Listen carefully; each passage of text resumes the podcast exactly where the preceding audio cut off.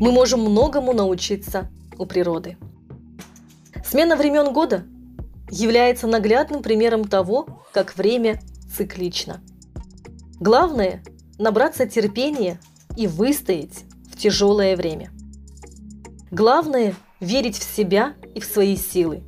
А еще в то, что все вернется на круги своя.